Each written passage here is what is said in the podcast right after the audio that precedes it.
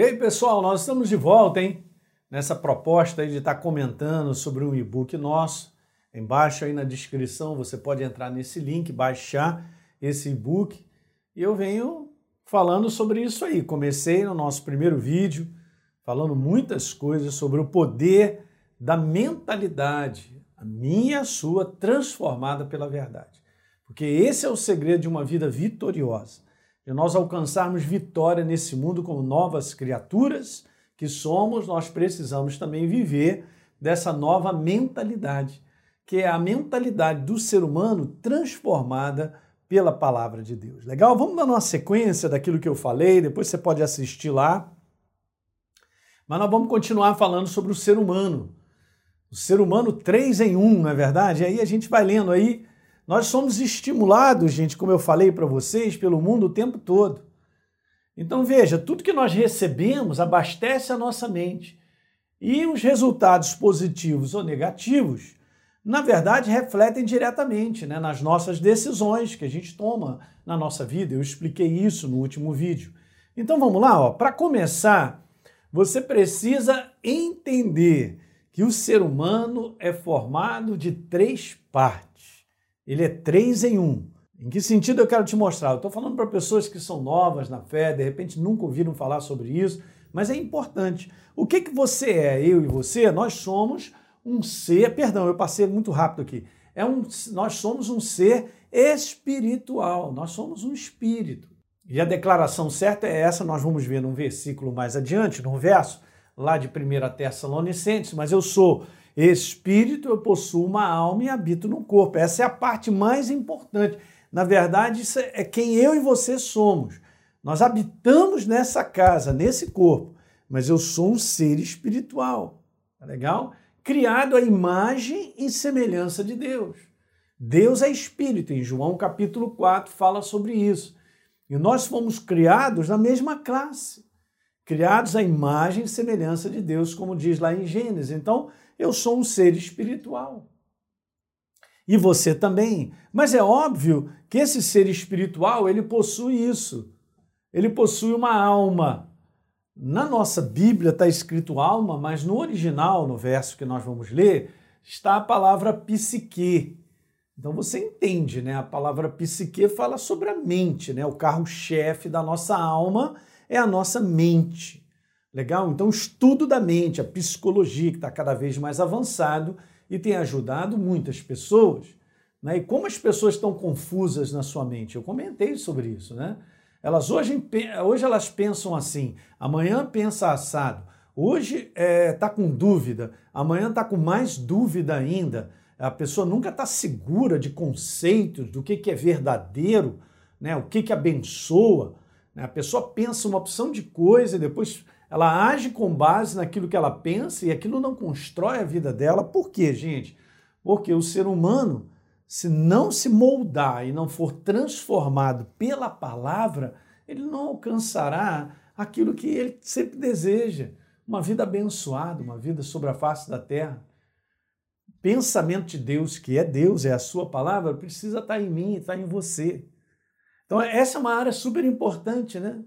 Porque é a nossa psique, e dentro dessa área, gente, desse carro-chefe que é a mente aí, da nossa alma, tem as nossas emoções, os pensamentos, obviamente, os desejos.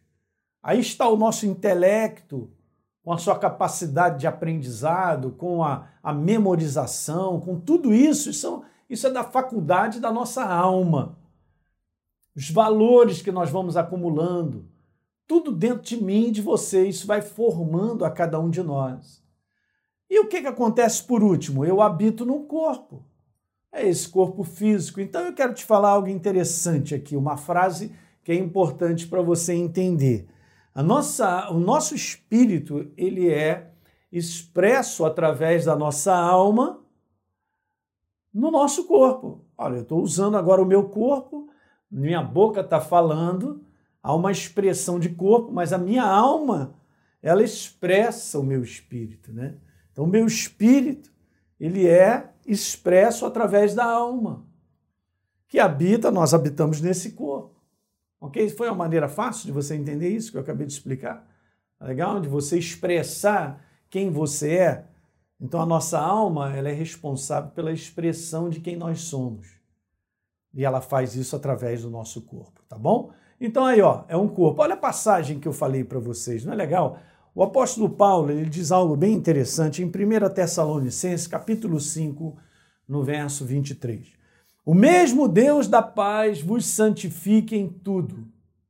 E o vosso espírito, alma e corpo, ele colocou na ordem.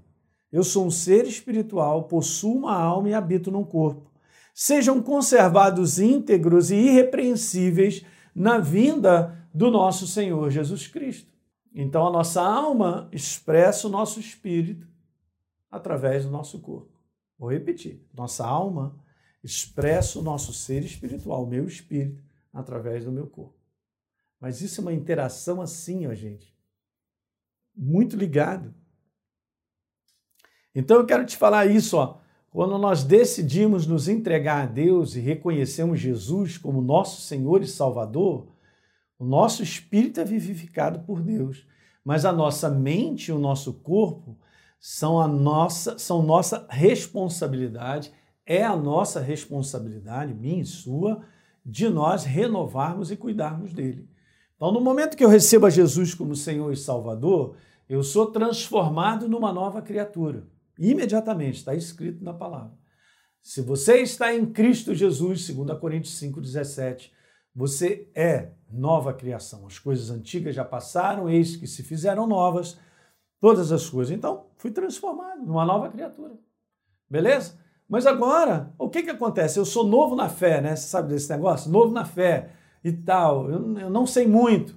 Eu não conheço a verdade ainda ao ponto dela me transformar. Agora o que vai acontecer é que eu caminharei uma jornada sobre a face da terra de transformação. É a metamorfose que vai acontecendo comigo e contigo. E essa não é uma palavra que eu estou tirando, não. É uma palavra bíblica. Né? Em 2 Coríntios, capítulo 3, no verso 18, diz que nós somos transformados de glória em glória. É a palavra metamorfos. Você vai saindo de uma condição e indo para uma outra condição que não volta a ser o que você era. Porque você está sendo transformado de etapa em etapa. Esse é o lado é, vamos dizer assim, do nosso ser, que precisa de transformação contínua, é a nossa alma. O meu espírito foi recriado, eu sou uma nova criatura em Cristo Jesus. Eu não me tornarei uma, uma nova criatura mais aprimorada ou aperfeiçoada, não. Como um ser espiritual vivo, eu já sou vivo, simplesmente isso. Eu que tinha a morte, agora tenho a vida. E ele vos deu vida, Efésios capítulo 2, verso 1 e ele vos deu vida, estando vós mortos nos vossos delitos e pecados. Então, eu não tinha vida. Eu recebia Jesus como Senhor e Salvador, agora eu tenho vida.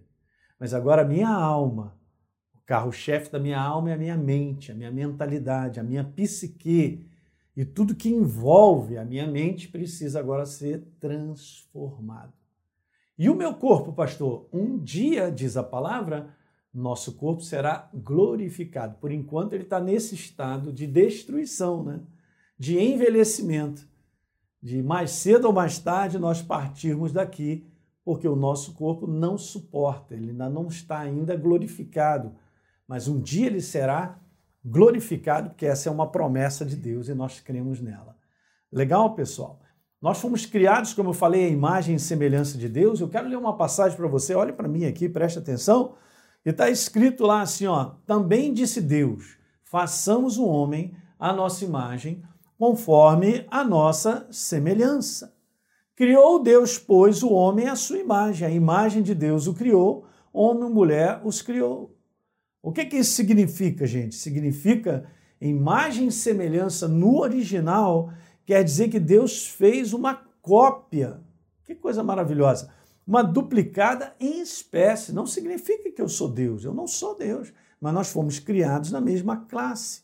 Seres espirituais, assim como Deus é espírito. Eu comentei isso com vocês, legal? A palavra aqui sobre esse conteúdo, e é interessante lendo lá em Gênesis 2, verso 7, que Deus soprou no homem fôlego de vida. E ele passou a ser criatura vivente. Olha que legal. O que ele soprou foi ele mesmo, o espírito dele. Essa é a palavra no original, significa isso, que Deus soprou ele mesmo em mim e em você. Por isso, então guarda isso aí. Nós somos esse ser espiritual, possuímos uma psique, que é, é a nossa alma, o carro-chefe é a nossa mente, é a nossa mentalidade, e nós habitamos num corpo. Então a minha alma expressa o meu espírito através do corpo. Então, para guardar isso aí, gente. Mas a gente vai continuar falando sobre esse assunto, eu tenho certeza que você será muito abençoado. Tá legal? Compartilhe esse link aí com os amigos e pessoas que você considera que é de valor para a edificação da vida cristã da pessoa. Legal? Um grande abraço, a gente se vê. Tchau, tchau.